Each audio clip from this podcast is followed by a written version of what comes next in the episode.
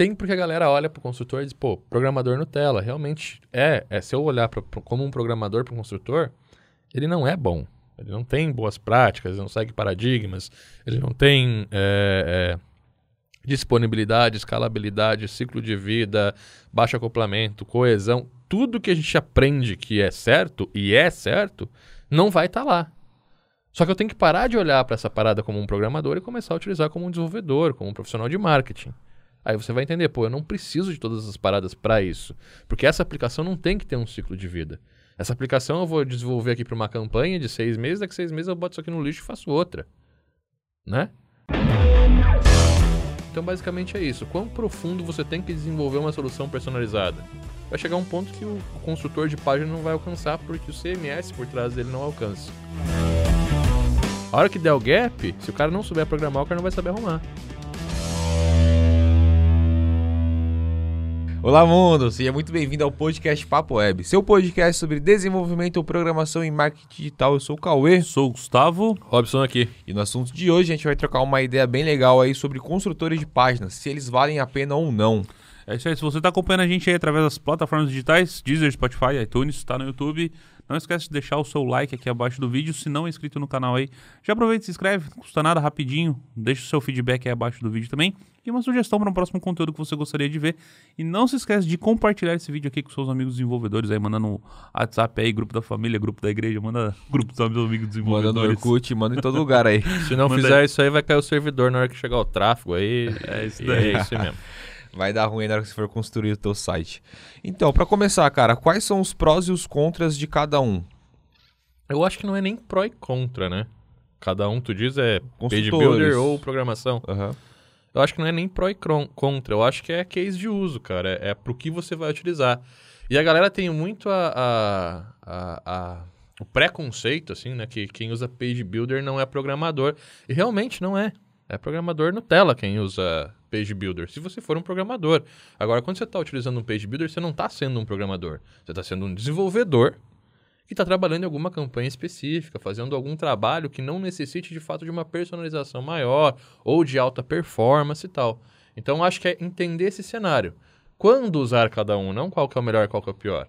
Você vai usar programação pura, nativa, quando você for desenvolver um, um site de alta performance que tem personalização, consultas personalizadas, né? Pô, preciso buscar um CPF, ou estou fazendo um anúncio de empresa, ou no site da UP, por exemplo, eu tenho lá o certificado, ou eu quero fazer a página de perfil do meu aluno, e eu vou usar muito de perso- personalização de buscar dados no meu banco, obviamente que eu vou sair para o nativo e vou desenvolver o site, vou desenvolver a solução daquele jeito. Agora, é uma, é uma landing page de venda, uma landing page de, de marketing, é um site padrão de um advogado, de uma imobiliária.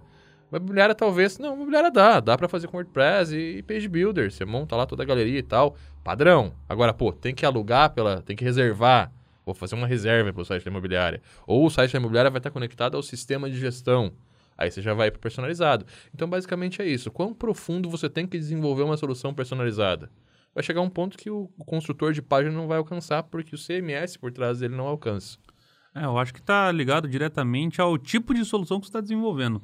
Se Solução. É, se é aquela parada assim que eu não preciso de personalização, principalmente por parte do meu cliente, eu posso ir de um construtor de página. Porque ele vai estar literalmente, é o que o nome diz, construindo uma página. Então, se eu consigo pegar um elemento, um, um componente ali já, já pré- não um componente PHP, um, algo pré-pronto ali, e arrastar para dentro da minha página e simplesmente ele ajustar largura, dimensão, fundo, trocar uma imagem, um posicionamento, alinhar um texto, alguma coisa assim, e fazer uma dobra de uma página, se isso aí me atende, legal. Eu posso fazer uma estrutura de opt-in, uma página de captura, uma página de vendas. Não quer dizer que eu sou site. mais ou menos programador do que. Eu posso fazer uma intranet sendo um programador PHP, só que eu posso. Precisar do site. A intranet faz com PHP, o site do cliente faz com WordPress. É que E o com construtor, Elementor. a galera talvez É, possa construtor, confundir um né? pouco mais entre construtor de página e construtor, construtor de sistemas. Não tem consultor de sistema. Construtor Aí de é sistema eu acho que não, não Então, rola. Então, não confunda isso. Não, sempre que você Tinha for assistente partir- do aí, aí Axis, tá lembra? boa. Aí tá Tinha o uma boa. do Axis, lembra? Que você juntava os campinhos, fa- fazia os campinhos, ele construía um formulário Ah, pra o você, você criava um, um meio que um sistema ali dentro. Tinha um Axis. A Microsoft tentou fazer isso, não funcionou. No, no, no Adobe Dreamweaver você conseguia fazer o sistema no arrasta e solta. Tinha, ca- ah, mas ele Mas gerava muito ruim, velho. Ele cara. gerava mais lixo no código É. do que Então, Mas era assim, seguro. eu- eu acho que essa é uma boa divisão. A gente chega num, num ponto que, com, que eu acho que todo mundo concorda é, pô, falou em sistema, PHP, Aham. linguagem. Falou em site, aí você tem que sentar e ver qual que é o objetivo. É como a gente, por exemplo, a Up Inside hoje poderia tranquilamente, e talvez esteja daqui a pouco, com o site, o front ali em, em, em um construtor de página, e a plataforma, o back-end, consulta de certificado, eh, perfil, de, perfil de aluno e tal. Tudo isso vai estar dentro de uma, de, uma, de uma linguagem nativa, PHP no caso, né? É, e sem Então, contar que também é que, tem um negócio por trás de tudo isso, né? O negócio por trás do construtor de páginas e pelo e atrás do sistema, que é o que vai realmente mandar se precisa ter um site desenvolvido na linguagem pura ou no construtor. Então Ou o no negócio construtor. pede, né? O negócio pede. É, ainda, até mais a produtividade, porque, por exemplo, se a gente tem que dedicar força em algum lugar, a gente vai dedicar, pô, na nossa área de alunos ali, no, no beta da UP, que é onde a gente precisa entregar conteúdo, a gente tá preocupado com o aluno, com a entrega, com o raciocínio dele, com a- enfim, com tudo. O site, a gente tá preocupado ali em divulgar o- os nossos cursos e tudo mais, em botar o cara pra dentro, em fazer ele se sentir parte da tribo e tudo mais. Então, essa parte poderia ser feita através de um construtor de página, não teria nenhum tipo de problema. Integração com ferramentas de e-mail marketing e tudo mais, agilizaria o nosso pronto, né? processo. Então, essa parte a gente poderia... Até o É. quesito de teste, né? Porque assim, vamos voltar aqui na primeira pergunta. Quais os prós e os contras mais específicos do construtor de página? Então, entrando aí num ponto que você falou, Agilidade. seria agilidade e Sim. possibilidade de testes mais rápidos de. É, e, e, pô, construtor, você vai lá, você cria um... Se você souber trabalhar bem com o construtor, você cria o teu padrão visual, cria o teu layout e tal. E no momento que eu preciso criar uma landing page, eu vou criar ele a primeira vez. Vou perder três ou quatro horas no máximo para fazer uma landing page bem feita, porque os elementos estão prontos. Ah, vou demorar mais para caprichar? Mais sim, por capricho você pode demorar mais, mas não é o natural.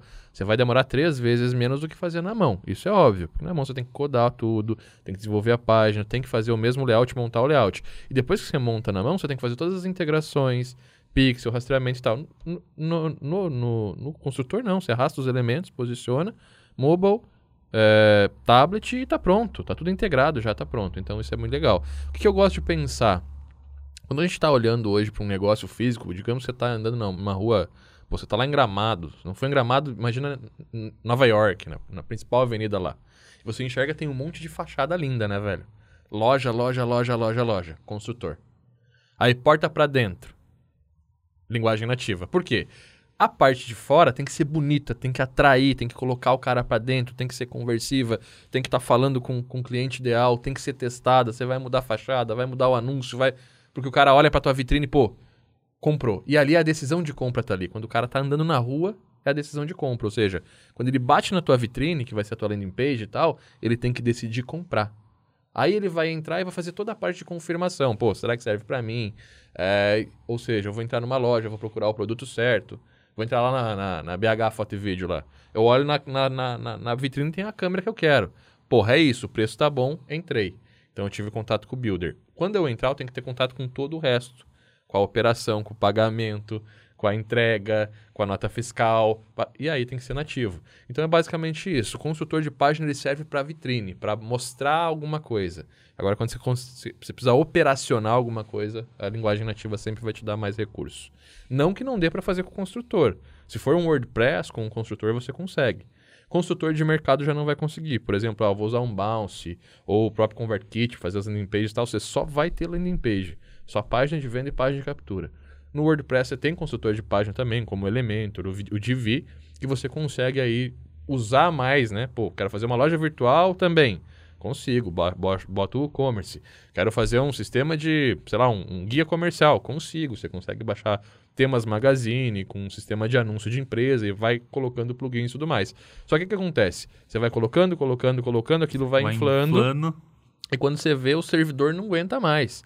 E aí você, coloca, você começa, começa a ter muito tráfego e você vai começar a precisar de performance. E aí você vai começar a botar WP Rocket, vai começar a botar especialização de sistema, vai começar a gastar um monte por mês que você estaria não gastando com uma personalização. Então essas considerações você tem que levar, performance, personalização e se você consegue entregar. Mas sempre que for, cara, se pergunta, dá para fazer com Page Builder? Não vai prejudicar o projeto? Faz, porque você vai ganhar produtividade, agilidade, uh, mão na massa para teste, né? Copia e cola, pô, página. Num page builder você vai lá e replica a página e muda alguns elementos. No HTML você vai ter que copiar todo o arquivo, fazer toda a modificação no código, fazer toda a implementação diferente e tal. Não é automatizado, tá ligado? E talvez o que eu acho que, que, que seja um pró também do Page Builder, né? Ainda na primeira questão de prós e contras, é que, pelo menos para um MVP, para você validar a sua ideia e tirar ela do papel. Ao invés de você sentar lá e falar assim, não, pera aí, eu vou construir a arquitetura do meu plano para dominar o mundo. Pera aí, senta, valida a ideia primeiro, vê se tem mercado para isso, teve uma aceitação na região que eu tô, não sei o que lá. Deu certo? Deu. Não, então pera aí, agora vamos começar... Agora eu vou para um próximo nível antes de tentar me aventurar em algo mais aprofundado do que isso. Show de bola. Legal. É, quais são os requisitos mínimos, cara, para um consultor de página ser bom? O que, que você olha quando você está procurando um construtor e fala, puta, preciso disso, disso, disso? A gente está num ponto agora que tem construtor de página que faz código limpo. Isso é incrível. Até então eu não aceitava usar. Eu fui muito crítico com isso. Até eu conhecer o Elementor, o Divi e tal, que eles usam HTML limpo mesmo, marcação limpa, eu não gostava de usar. É, eu acho assim, um Bounce também é um ótimo construtor de página. Quando a gente está indo para um construtor, a gente tem que levar em consideração o nosso custo mensal. Então, uma das coisas que eu vou levar em consideração é: eu estou agenciando o cliente ou estou só entregando? Se eu for só entregar, não tem como o cliente dar manutenção naquilo. Sempre vai ser mais interessante você ter o teu próprio painel de controle, simplificar o uso, facilitar a gestão. Porque se eu largo na mão do meu cliente um WordPress, por exemplo, não vai dar certo. Ele não vai fazer a gestão correta, não vai conseguir acompanhar a atualização de plugin, vai dar pau daqui dois, três meses eu vou ter que parar para ajeitar esse cliente porque vai atualizar um plugin errado, alguma coisa assim, vai acontecer. Isso acontece com o WordPress. Se tiver uma carteira muito grande, você está ferrado nesse caso. Agora, se eu estou agenciando, ou seja, eu tenho um FII mensal que eu vou receber todos os meses para estar com aquele consultor, eu vou estar gerenciando aquilo. Eu vou estar fazendo a gestão. Então eu vou atualizar o plugin. Eu... Ah, Robson, mas e se der pau? Se der pau, você é programador, tá? Então, isso já vai te diferenciar, inclusive, do sobrinho. Porque mesmo o sobrinho conseguindo fazer com WordPress, se ele fizer uma implementação muito top, daqui três meses der pau no plugin, ele vai, vai penar para conseguir arrumar alguma coisa. Arrumar... Entende? Então, é interessante a gente saber que o construtor ele é uma ferramenta nossa como programador também. É, outro ponto importante que eu tenho que levar em consideração também é, na hora de eu, de eu utilizar isso. Qual que é o meu custo sobre esse consultor, porque ele vai para o FII do meu cliente. Então, se eu vou utilizar, por exemplo, um Bounce, ele tem uma mensalidade. Eu tenho que colocar essa mensalidade no plano. Se eu vou utilizar qualquer construtor SaaS, vai ter uma mensalidade. Se eu vou utilizar, por exemplo, o Elementor, tem uma anuidade que eu tenho que levar em consideração e colocar no FII. Quando eu desenvolvo na mão, não tem esse custo. Então, o cliente não paga esse custo, ou se ele pagar, ele vai pagar para a minha agência, vai ficar na minha casa. Saca? Então, às vezes, o onboarding é um pouco maior, mas a distribuição dele mensal é melhor, porque você fica com o fim inteiro para você, não precisa pagar licença e tal. Agora, pô, tô com uma agência aqui e eu quero. O meu projeto é marketing, é mais focado em marketing com certeza vai valer mais a pena você ter um consultor. Porque você exporta os templates, consegue usar em várias campanhas, personaliza para diferentes clientes. Você vai ter o gestor da conta, que vai ser você, ou a agência crescendo, vai ser mais de uma pessoa que vai estar tá fazendo aquilo. Então vai ter um gestor para aquela conta, que vai abrir pelo menos uma semana, uma, uma vez por semana aquele site, para fazer as campanhas, para traquear, para fazer as conversões, e ele vai olhar os plugins e vai atualizar. Então é basicamente isso. Tem que levar em consideração que Estou fazendo a gestão? Tô. E qual que é o custo disso para o cliente e para a agência? São os dois pontos eu acho que são os mais importantes. E aí, claro, arrasta e solta, moba, mobile, código limpo, agilidade. Agilidade não tanto porque com WP Rocket hoje você cria, você integra ali rapidamente, gera o cache, integra com, com Cloudflare, por exemplo, e todos vão ter praticamente o mesmo tempo de carregamento e tal, que sempre vai ser um pouco maior que o nativo, tá? Por mais que você faça tudo isso, todas as otimizações, o nativo sempre vai carregar mais rápido. O nativo você faz um HTML puro ali, só o que pesa é a imagem, não toda a concepção e tal. Mas acho que é isso, pô, facilidade de desenvolvimento, poder exportar e importar template, porque você precisa disso, afinal não vale a pena, pô, vou usar um consultor de página só porque eu posso arrastar e soltar? Não. Você tem que usar porque você vai ganhar agilidade e vai conseguir escalar isso. E você consegue exportar, importar. Pô, Robson, preciso do, do da página de captura para a campanha tal. Pô, exporta tal e usa aí. O cara exporta, importa, em 15 minutos ele fez a página, está rodando a campanha. Ele está integrado já. Então é isso. Facilidade de uso, código limpo, possibilidade de, de, de, de otimizar a performance, padronização, é, escalabilidade, tem que levar em consideração também qual é a melhor ferramenta. Trabalho em equipe, é importante, eu né? talvez colocaria aí, talvez o ecossistema, né? Porque tem algumas ferramentas, principalmente o SaaS, é, elas rodam.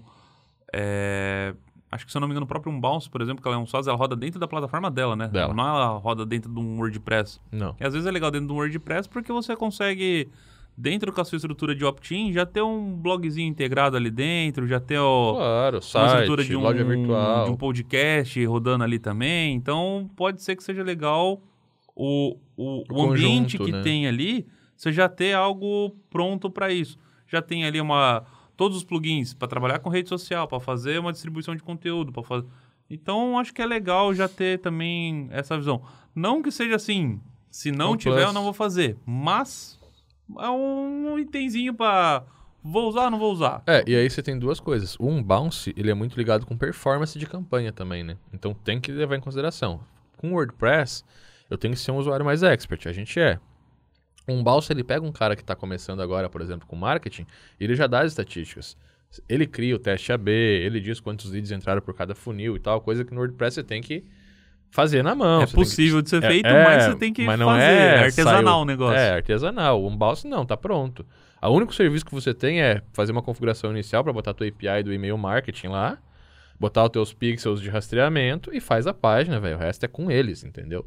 Então tem sempre a vantagem. A mesma coisa, eu vou fazer um e-commerce com um e-commerce com WordPress, eu tenho que saber fazer todas as integrações, meios de pagamento, qual que vai ser a minha logística, meu frete, parará, tem que fazer toda uma personalização, vários plugins, performance, cache, tarará, para funcionar rápido, traqueamento e tal. Se eu usar um VTEX, uma página eu resolvo a parada. E vou Basicamente é aquela, né? Você paga pros caras fazer pra você. para você, pra você- E aí você trabalha na gestão. Então, levar isso em consideração. Eu hoje, pô, eu, eu entendo o ecossistema da campanha que eu aplico. Então, para mim, é WordPress. Hoje estou usando o Elementor, a gente já está testando o Divi também. E, e- que são os dois construtores top aí. O Divi já tem umas paradas a mais ali de, de traquear conversão de e-mail e tal, que eu gostei pra caramba. Talvez a gente comece a utilizar, não sei ainda, tá? Não vão ainda, deixa eu ir que depois eu falo pra vocês quem é meu aluno, se é bom mesmo. Mas é basicamente isso, é você ter mais liberdade, né? No WordPress você vai ter mais liberdade, não é total, mas vai ter mais. Então é o quê? Pega um SaaS, não tem liberdade, é aquilo, mas é agilidade. Solta, vai, pra frente. WordPress, mais liberdade, mas ainda não é total liberdade. Quando você vai pra mão, é liberdade total para desenvolver o que você quiser. Pô, preciso fazer uma campanha onde o cara tem que se cadastrar, na segunda página ele tem que fazer um compartilhamento, e aí eu tenho que integrar com o Facebook para poder verificar esse compartilhamento, para ele liberar um código para ele participar de um sorteio. Você não vai fazer isso com WordPress, entendeu? Você vai ter que ir para o PHP e aí desenvolver essa sequência. Então é qual que é o nível da tua campanha? Então aí que a gente entra na nossa próxima pergunta, pegar um gancho nisso daí. É Meta. necessário aprender a linguagem antes do construtor? Não é necessário, mas é aconselhável se você for trabalhar profissionalmente com isso, Aquela, né? Não é ideal, mas acontece. É, Um cenário ideal eu acho que seria bacana, mas não é o. Eu, pelo menos, comecei a mexer com WordPress sem saber PHP. Eu fui aprender, talvez por conta também, mas. é eu, já, eu já sabia PHP e mesmo assim, primeira, primeiro site que eu fiz foi com WordPress, porque é, a regra de negócio que ele traz pra gente, eu aprendi muito com WordPress, né? Fazer painel de controle, a primeira base que eu tive foi do WordPress. Então, pô, olha o que o WordPress tá fazendo, vou fazer aqui parecido. Então, acho que isso é legal também, quando a gente para pra pensar, é, tem um conhecimento muito amplo ali. Cara, ele é o maior CMS do, de- Ah, do mundo, é o mais utilizado da internet. Lá no né? episódio que a gente já fez aqui no podcast, se você não assistiu ainda, assista lá. A gente falou que o WordPress ele foi basicamente que uma nota de corte, né? Abaixo dele, teve um certo ponto ali que ele foi uma nota de corte, ó. Abaixo disso aqui, nem adianta me apresentar aqui. É, WordPress, uma história de amor e ódio. É, ele mudou a história do desenvolvimento, porque quando ele entrou, a galera vendia site estático e cobrava pra fazer mudança. Então, pô, quero publicar. Você cobrava pra publicar uma notícia no site e publicava a notícia no HTML antes do WordPress. Então, o WordPress ele teve esse paradigma de mudança aí, o grande paradigma. Claro, existe, teve o Drupal ali, teve o, o, o Joomla e tal, que entraram mais ou menos na mesma época, e cada um teve seu paradigma, mas nenhum cresceu tanto para mudar o paradigma de como a gente desenvolvia. O WordPress fez isso. Então chegou um ponto que você chegava a oferecer o site estático, o cara falava, não, mas não tem aquele, aquele negócio do WordPress lá que eu posso eu fazer minhas notícias? Tem. E aí chegou o segundo ponto. A gente começou a botar WordPress e os, os clientes não usavam porque é muito complicado. Pô, botar uma capa, fazer uma personalização, categoria, tag. O cara que é dono de uma empresa não quer saber disso. E aí você, e aí você evolui para começar a gerenciar o cliente, você fazer a gestão, ajudar, fazer um treinamento e tal. E aí, quando você faz isso, você percebe que, pô, o mais ideal ainda é você desenvolver o teu próprio painel para que ele possa ir lá rapidinho fazer a gestão. E aí começou a entrar os E painéis aí, personalizados. Posteriormente você volta por WordPress de novo, só que agora pra fazer a campanha de marketing. Pra fazer Então, marketing. Vai, então vai, volta, volta. vai, volta. É, ele Então, vai estar sempre ali, né? Não necessariamente, não necessariamente o cara tem que aprender a linguagem, mas se ele for trabalhar isso com uma forma profissional, O cara que vai não souber, dele. vou, vou e. Um, Gostou? Dá dois joinha aí, velho. Se você não for um programador e começar a trabalhar com WordPress, você é um sobrinho. Ou você é um profissional que está em outra área que em algum momento vai ter que contratar um programador. Porque resolver a, a, a cacaca é só nós que vamos resolver, mesmo estando utilizando WordPress. A hora que der o gap, se o cara não souber programar, o cara não vai saber arrumar. O cara tem que saber um pouco sobre infraestrutura, porque se ele não souber infraestrutura, ele não vai conseguir performar com WordPress. Ah, mas tem hospedagem específica para WordPress? Tem, tem várias, mas os, os- os componentes, os plugins, o que que você, o que que tá dando gap aqui? Por que que tá lento? O programador vai ali, vai abrir, vai achar e vai entender o que tá Ele instala um acontecendo. tema, tem uma versão do jQuery, instala uma outra biblioteca que tem outra versão do jQuery, as duas entram em conflito, nada Pronto, funciona. Nada funciona. E Por aí, o que que tá tá dando acontecendo? A gente abre o console e você vê lá que as duas versões estão em conflito, só que o cara não sabe resolver.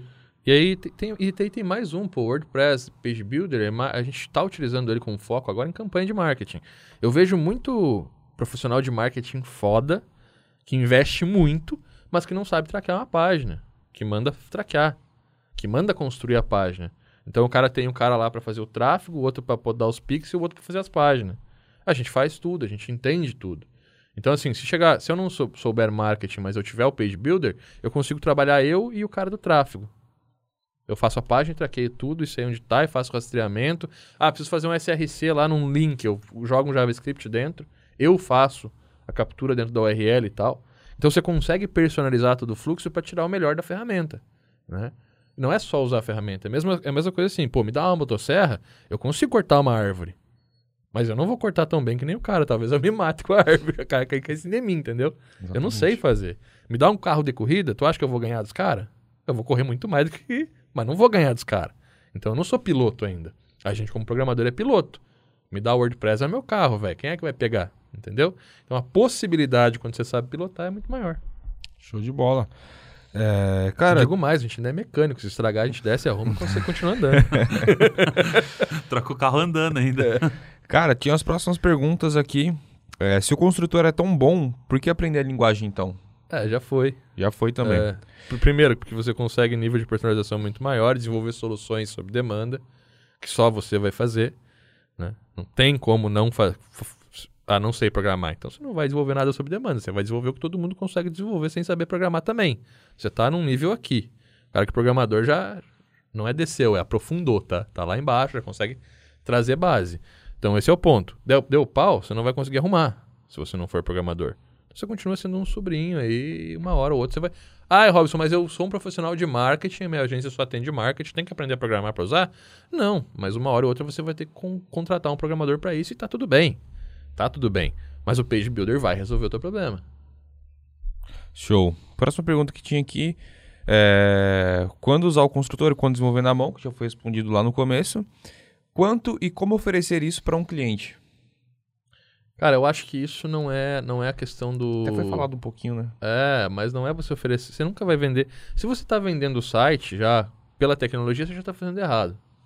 Já tá Beleza. fazendo errado. Ah, tô vendendo. O meu, meu site é mais caro porque eu programo em PHP. É fora que Tá, então faz um em podcast só pra responder essa, velho. É, isso aí é- vai um podcast só para isso. Mas, mas basicamente, resumindo, é isso. Se você está vendendo pela tecnologia, você já está fazendo errado. O cliente não compra a tecnologia de você, ele compra o resultado que a tecnologia roda. Independentemente de ser com WordPress, Joomla, Drupal, WooCommerce, desenvolvido na mão, feito, sei lá. Não importa, não importa, realmente não importa. O que importa é o quê? O cliente precisa vender mais. Quais são as tecnologias que eu vou utilizar para fazer ele vender mais? É indiferente, ele não tem nem, nem, nem precisa ter conhecimento. Tem cliente chato que vai perguntar, pô, mas vai fazer com o quê? Saca? Mas isso, no final das contas, não vai fazer diferença. O que vai fazer diferença é se você realmente vai trazer o resultado para ele. Agora, como que eu precifico isso? Você precifica da mesma forma. é, valor agregado do- de quem está desenvolvendo, valor agregado dos produtos e serviços que estão dentro daquele orçamento, porque nunca vai ser só o site. Você tem relatório digital que você tem que cobrar, tem o briefing que você vai cobrar, tem a hospedagem que você vai cobrar, se você vai hospedar ou não, tem o planejamento, setup de conta, setup de site, rastreamento. Velho, tem muito. um quando você vai fazer um, um orçamento, você tem um conjunto de serviços que vão entrar dentro desse, desse orçamento. Você vai utilizar. Ah, como que eu vou desenvolver o site? Desenvolvimento de um site tal. Uso tantas horas, o preço é tal. Com WordPress ou com PHP não vai estar escrito no teu orçamento nunca. Entendeu? Então é basicamente isso. Como eu vou cobrar? Esforço. Vou calcular o meu esforço. Quanto que eu, qual, qual que é o meu salário? Então, o meu salário é tanto, meu custo por hora. Você faz o cálculo ali é, de quantas horas você trabalha por semana, quantos dias por semana, você vai chegar num custo hora. Meu esforço para fazer um site com um construtor é 10 horas. Então, eu vou fazer vezes 10 o meu esforço. Vai dar lá 1.600. Aí eu vou multiplicar pela margem de lucro, vou calcular os impostos e vou ter um preço final. E vou juntar com todos os outros serviços para fazer um orçamento completo. Então, vê como não importa ser WordPress ou não? Não tem diferença. Tem cara que vai fazer um trabalho muito melhor do que eu com construtor, e tem cara que vai fazer um trabalho muito melhor do que eu com HTML na mão. Mas eu sempre vou estar no mercado competitivo se eu estiver gerando resultado. Eu vou provavelmente ser contratado eles não. Porque eu estou pensando no resultado e É, se eles você não. contar que o site em si, com o construtor, sem construtor, é só a pontinha do iceberg, né? Você É. ainda vai ter a criação da lista, a venda de um produto, a criação de um produto, a gestão de uma campanha. O construtor do site, ou a estrutura de opt-in, ou seja o que for, às vezes você dá isso daí pro cara, porque sem isso você não consegue fazer o produto que de fato você tá cobrando. É, Às vezes e- você chega assim, eu cobro 5 mil reais pra fazer essa campanha. Ah, mas e pra fazer isso? Não, você vai precisar de uma estrutura de opt-in, mas isso aí eu te dou, cara. Isso daí eu já desenvolvi 30 vezes já no passado, eu já tenho um modelo, eu vou adaptar ali, que eu perco, sei lá, quanto tempo... a- Invisto, né? Não perco. Invisto, sei lá, quanto tempo a fazer. Em três dias te entrego isso daí pronto, isso daí eu te dou. Não cobro pra fazer isso daí pra você, tanto que eu faço e... Isso aí é muito interessante quando você tem um cliente ideal. Quando você tá, pô, tô atendendo loja de roupa. Quando você fez o primeiro, o teu custo de desenvolvimento ali é... Existe o custo de desenvolvimento da- das primeiras páginas, né, Gu? Agora o segundo, eu vou lá, replico e personalizo. Eu acho que você vai baixar, porque você ainda vai dar uma melhorada naquilo que você fez. Você vai pegar os gaps, não sei o que lá. Num terceiro, você baixa ainda mais. Acho, mas acho que do quarto pra frente, você já. Zero replicar. custo, né? Porra, velho, é o que se espera, né? Você cobra- Senão você tá fazendo alguma É. coisa errada, né, irmão? Ou às vezes assim, ó, você cobra, pô, depois do quarto você tem tudo pronto. Cobra doi- duas horas de custo hora. Pra implementar. Cobra só a implementação, não cobra o desenvolvimento do site, tá ligado? Ou cobrar- cobra. Ou cobra. Ou o tá cobra. é seu, né? Enfim, qual que é o gap? Pô, é melhor eu cobrar 2.500 do site ou 650 por mês de gestão e dar o site pro, pro cliente? É, então. Sacou? Aí tem que ver o seu fluxo de caixa, de... mas isso aí é coisa que você vê numa agência de valor. É, não agência de valor eu ensino isso. Você vai ver que é bem melhor você dar o site. Ou cobrar, tudo bem, mas se for escolher 650 por mês, em 10 meses é 6.500. 2.500 é menos de 3 meses desse FII. Não, 5 meses desse FII. E você não está mantendo o cliente, não está gerando resultado, não está gerando novas oportunidades para a tua carteira. Quando eu tenho cliente no FII, todo mês eu tenho oportunidade de vender mais para ele. De gerar mais valor, mais resultado. Então, agência de valor, velho. Não vou te ensinar isso aqui. Então vamos partir para a próxima aqui, ó. Para você, quais são os melhores construtores que tem aí? Elementor, Divi, a gente está testando agora, eu acho. Pelo que eu tô vendo, não, não é um. Não acho isso. Não, não vou te aconselhar a usar ainda porque eu não usei, tá? Se quiser esperar, daqui a pouco eu trago essa- esse review para vocês. É, mas pelo que eu tô vendo, parece ser melhor do que o, do que o Elementor na prática, assim, na hora do, do, da agilidade e tal, da personalização. Ele é mais complicado de aprender, mas acho que é mais. Depois, com o tempo, fica mais, mais massa para você utilizar. Mas hoje, Elementor, para mim, é um construtor fantástico, é o que a gente está utilizando. E, e, e aí tem os, os SaaS também, um Bounce, eu acho que é o melhor. É, tem o Lead Pages também, mas acho que um Bounce. Como assim? Elementor hoje para Page Builder com WordPress e um Bounce para SaaS. Seriam os melhores, ao meu visto, que eu já testei, né? Show. E se você conhecer outros, cara, coloca aí embaixo também pra gente testar, pra gente ver qual é que é desses, desses, desses construtores, o- né? Porque a gente não testa tudo também. Às vezes a galera vem no... Ah, no um né? page, Pô, Robson, o que, que você acha de tal né? ferramenta? Os Cara, a gente não testa tudo, a gente testa aquilo que a gente coloca no Flow e gera resultado. Então, às vezes, você, você conhece vários aí que a gente não conhece também, que Tinha vai ajudar. plugin também, o Optimize. né? O Optimize Press eu não aconselho mais, cara. O Optimize Press, ele, era, ele resolveu bastante a parada pra nós, ajudou pra caralho, porque ele, ele já vinha com as landing de captura pronta, com os modelos prontos ali, meio que já acoplado no marketing, né, que, que tava entrando no Brasil naquela época. Só que ele nunca teve um código limpo, ele nunca pensou em performance. É um design meio, meio grotesco, assim, sabe? Aquele design bruto de, de propaganda de rua. Era aquilo, só que resolvia porque era muito rápido. Ele é muito rápido. Aí tinha o Optimize Member que vinha junto pra você fazer área de membros e tal. Mas não é nada muito legal. Tipo, o Elementor é bonito.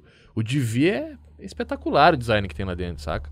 Então, eles juntaram o código limpo com performance, com boas práticas e trouxeram aí boas práticas na medida do possível, né? que o WordPress não tem nada de boas práticas.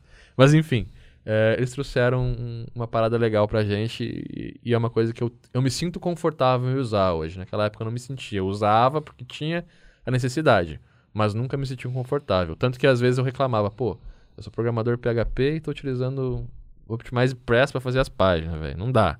Aí eu fui lá e comecei a fazer todas as landing pages na mão. Aí quando saiu o Elementor eu fiquei tranquilo. Não, peraí. É, essa aqui dá.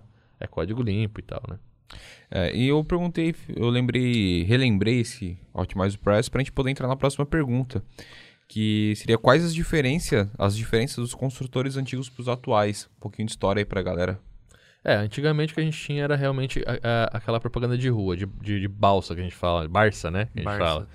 Que é o, o Elementor, o, o Optimize Press, ele é, ele é muito do cenário americano, que tem aquelas manchetes, aquelas headlines e tal, é, com botão, geralmente botãozão laranja com um botão embaixo, vídeo, texto, botão, é aquelas composições assim, um, um background é, degradê no fundo e tal. Então é aquela montagem bem assim, ó, compre aqui, sabe? Compre, compre, compre, é isso. É, é- é o Optimize Press.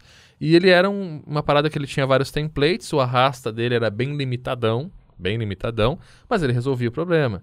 Só que ele fazia uma página mais carregada, você tinha que, você pecava pra caramba, pra, penava, né, pra caramba pra poder dar um pouco mais de performance, nunca conseguia abaixar dos 3 segundos pra carregar, uma bosta. Desculpa a palavra, é uma bosta mesmo. E, e, e o grande, a grande questão é assim, você não tinha flexibilidade de desenvolvimento. Cada página era uma página.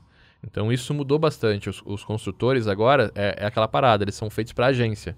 O Elementor ele pensa em agência, o Divi mais ainda, pelo que eu vi, eles pensam em agência, pensam na réplica, no fluxo de trabalho. Então você consegue criar um header específico para todo o site, um, um, um footer, não, rodapé, um padrão já de design para o site inteiro, então elementos globais e tal, que você consegue ir personalizando.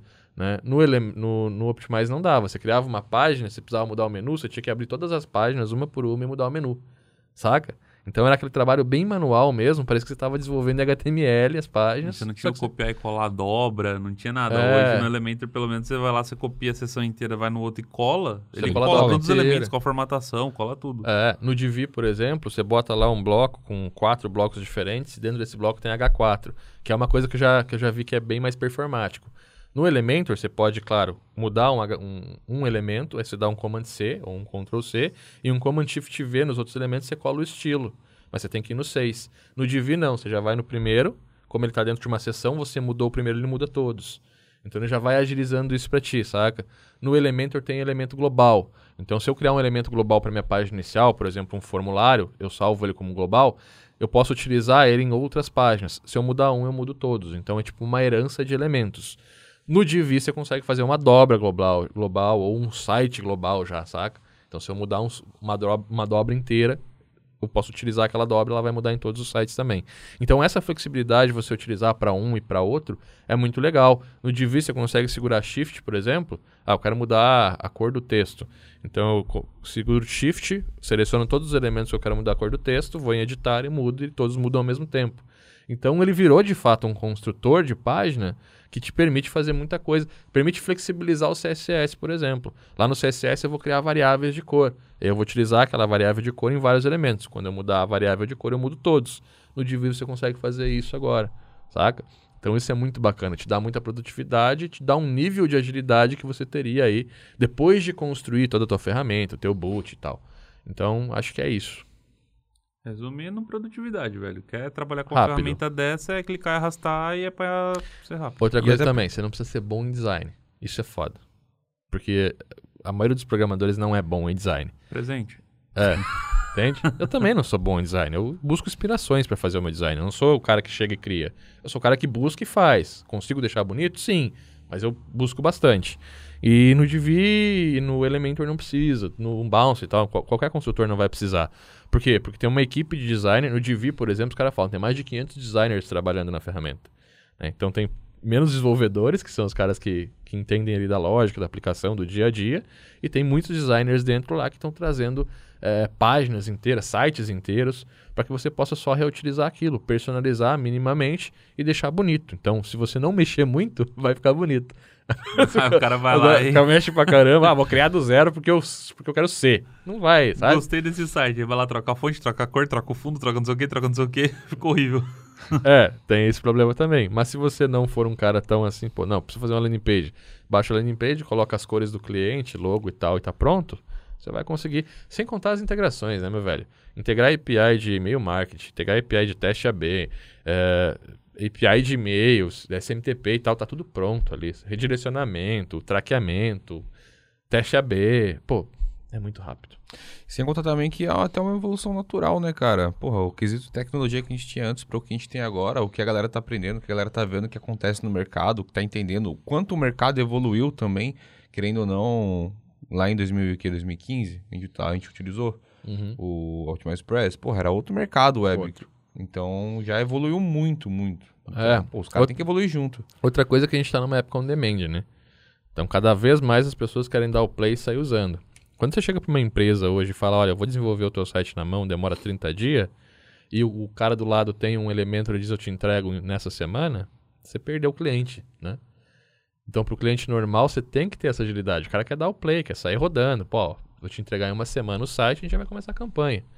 Com o construtor você consegue. Agora vai fazer na mão, você tem que ter toda uma. Não é que não consegue, mas você vai ter que ter toda uma base, toda uma estrutura de código pronto, todo o teu CMS desenvolvido para poder implementar isso, né? Você bota o formulário do lado direito e o cara fala, ah, pô, ficou massa, cara, mas esse formulário pode ser lá pra baixo, no- tipo, pode ser no outro lado, aí você muda tudo, É, velho. e aí você tá no código, duas horas. Você tá no, no Elementor, arrasta.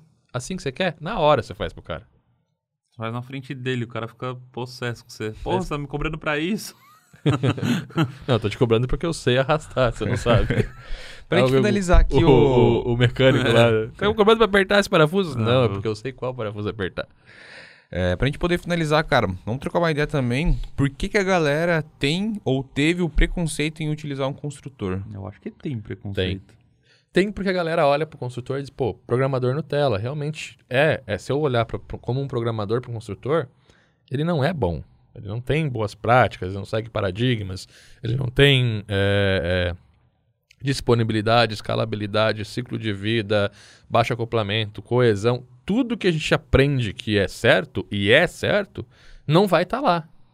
Só que eu tenho que parar de olhar para essa parada como um programador e começar a utilizar como um desenvolvedor, como um profissional de marketing. Aí você vai entender, pô, eu não preciso de todas as paradas para isso. Porque essa aplicação não tem que ter um ciclo de vida. Essa aplicação eu vou desenvolver aqui para uma campanha de seis meses, daqui a seis meses eu boto isso aqui no lixo e faço outra. Né? Agora, pô, vou para uma plataforma EAD, vou para um e-commerce. Para e-commerce já dá para fazer também porque tem o e-commerce. Mas mesmo assim, se eu for trabalhar com vários e-commerces, com vários clientes de e-commerce, vai ser mais interessante desenvolver minha plataforma. Não é muitos vários, não, tá? Cinco clientes aí que eu vou botar e-commerce, que eu vou fazer a gestão deles, já é vantagem você ter, para que você possa testar. Pô, vou usar o e-commerce. Aí você chega lá, por exemplo, um, um conselho que eu dou agora. Vou fazer o carrinho de compra. Joga a, a grande massa de dados para frente e faz a compra antes. Ou seja, o que, que você vê hoje no carrinho de compra do e-commerce? Primeira tela de, de, de, de cadastro. Nome, e-mail, CPF, telefone, endereço, blá, blá, tem 20 campos. Segunda tela. Não, primeira tela é produtos. Bota o frete. Beleza, ok. Segunda tela, 20 campos para se cadastrar. Terceira tela, vou fazer o pagamento. Quarta tela vem a confirmação. Olha quantos passos. Esses 20 campos aí para preencher, metade vai embora. Se o cara não quiser muito produto, o cara vai embora ali. Já tá meio querendo desistir porque o frete tá caro. Agora vou, pô, beleza. Vou sentar com o meu cliente e falar, vamos fazer uma inversão aqui. Vou pedir o nome, e-mail e o telefone do cara no primeiro campo. Próximo, ele vai fazer o pagamento. E no último, vou pedir endereço, CPF, para nota fiscal, parará, parará. Ele já fez o pagamento. Se ele não preencher a última tela, eu já tenho o telefone, eu ligo para ele e faço o fechamento eh, no call aqui. mas eu ganhei a compra, não perdi o valor. Faz isso no WordPress. Eu tava vendo, eu tava vendo um fluxo que tava sendo desenvolvido lá e não sei se tava, tava em teste ou não, mas era assim, no, no cálculo de frete, porque todo mundo, ah, deixa eu ver quanto que dá o frete, vai lá digita o frete para ver quanto que deu. Já salva isso numa sessão. Então, você não precisa confirmar aquilo. O site já sabe qual é o frete. Você não vai colocar um frete errado para você calcular, pô, já tá meio entendido. O próximo passo é o seu nome, seu e-mail, seu CPF. Só. Próximo passo, pagamento. Acabou. Pronto. Depois do pagamento feito, você pede os dados da nota fiscal. Aí, se o cliente quer, não quer informar, se ele vai. Depois você pede isso para ele, mas a compra já está confirmada. De... Você já elimina. É a sua conversão vai lá, na... vai lá em cima. É, mas é o que eu acabei de falar. Porque quando chega na, na parte do frete ali, você não vai perguntar para onde eu tenho que mandar. Você já abre com os dados do frete que você tinha. Seu frete é esse? Você já vem com o frete preenchido, com tudo, só bota, só o bota o número complemento. e o complemento. É. Ah, o seu frete não é esse. Aí você dá a opção dele trocar e tudo mais, né?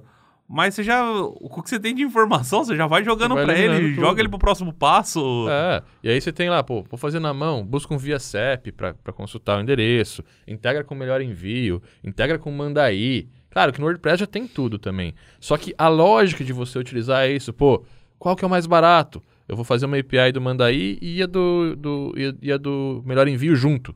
Eu faço a consulta, disparo, que trouxer mais baixo, eu largo para o cliente, baixo meu custo de frete, aumenta a conversão também. Porque hoje o maior inimigo do e-commerce é o frete. Hoje, no período atual, é o frete porque está muito caro. Então, quando eu tenho essa possibilidade, daqui a pouco eu estou contando em três, quatro lugares e eu estou fazendo a regra para trazer o frete mais barato. Às vezes o cara, puta, vai fechar, eu abro uma modal e digo, você não tá por causa do frete? Ou, ah, compras acima de tal, eu pago o frete. Ou se o frete der tanto, eu assumo e dou frete grátis. Até 60 eu dou frete grátis. Então, todas essas regras de implementação que você vai fazer num nível maior para aumentar as vendas, você vai penar muito para fazer com uma plataforma pronta. Né? Com o WordPress da vida, com o consultor. Porque, ah, mas por que vocês estão falando disso? Não é consultor? Sim, hoje você consegue fazer uma loja virtual com e-commerce e Elementor. Você personaliza todo o site com Elementor e vai jogando os elementos do e-commerce dentro. Então eu jogo o carrinho para dentro, personalizo o carrinho com o consultor. Dá para fazer um e-commerce com Page Builder hoje? Dá. Só que você não vai conseguir esse nível de, de, de, de, personalização e integração. Então, pô, vou assumir aqui cinco clientes vou fazer e-commerce para eles e vou assumir que eu vou ajudar eles a venderem mais. Às vezes você cobra 1% das vendas, um FII mensal mais 1% das vendas. É que as grandes plataformas cobram. E aí você quer que eles vendem mais. E se eu quero que eles vendam mais, eu tenho que testar coisas novas todos os meses com eles. Peço autorização, ó, vamos testar tal coisa. Acompanha a benchmark da Amazon, que sempre está rolando lá e tal. Muda isso, muda aquilo. Inclusive, essa do frete é um benchmarking deles. Eles testaram e aumentou milhões por mês e tal. Então, assim, quando eu estou dentro desse mercado, eu tenho que acompanhar esse mercado, eu tenho que ter a flexibilidade de implementar aquilo que está chegando. E não de esperar alguém desenvolver um plugin, saca? Não dá. Então, basicamente é isso. Resumo da parada, velho, é a liberdade. A liberdade de que você tem de desenvolver e realmente trazer o resultado. Show de bola. Bom, minhas perguntas aqui acabaram, minhas considerações. Vocês têm mais alguma consideração a fazer sobre os consultores de página? Eu tenho, velho. Você que, que é programador e olha para um page builder como opção, você é um programador Nutella. Você não tem que olhar para page builder como programador, assim como desenvolvedor, como gestor de resultado, como gestor de tráfego, como profissional de marketing. Legal? Então vamos tirar esse preconceito aí e vamos começar a enxergar a parada do jeito que tem que enxergar. É isso. É isso aí, então. Bom, você está escutando a gente agora no Deezer, no Spotify, no iTunes, no YouTube. Compartilha, compartilha esse podcast com seus amigos, passa essa mensagem para eles, pra gente Pô, poder... só fazer uma observação, vou Pode deixar fazer. três links aqui na, na descrição para vocês, tá? Vou deixar o link do Elementor, o link do Divi e também um link para um canal chamado Viver de Agência que eu tenho lá no Telegram, que é de graça e a gente vai começar, ou a gente sempre faz, né? Sempre não, mas, mas todo ano a gente faz um desafio lá e ajuda vocês a conquistar cliente, a faturar como desenvolvedor. Entra lá, o canal é gratuito, você consegue acompanhar esse, esse conteúdo. E também os links aí na descrição das ferramentas que a gente citou, vai estar tudo aí para você ver, beleza? Show de bola. É isso, então. Compartilha esse episódio aqui com seus amigos, leve essa mensagem adiante, beleza? Bom, esse foi o nosso podcast Construtores de Página Ainda Valem a Pena. Eu sou o Cauê. Sou o Gustavo. Robson aqui. Valeu.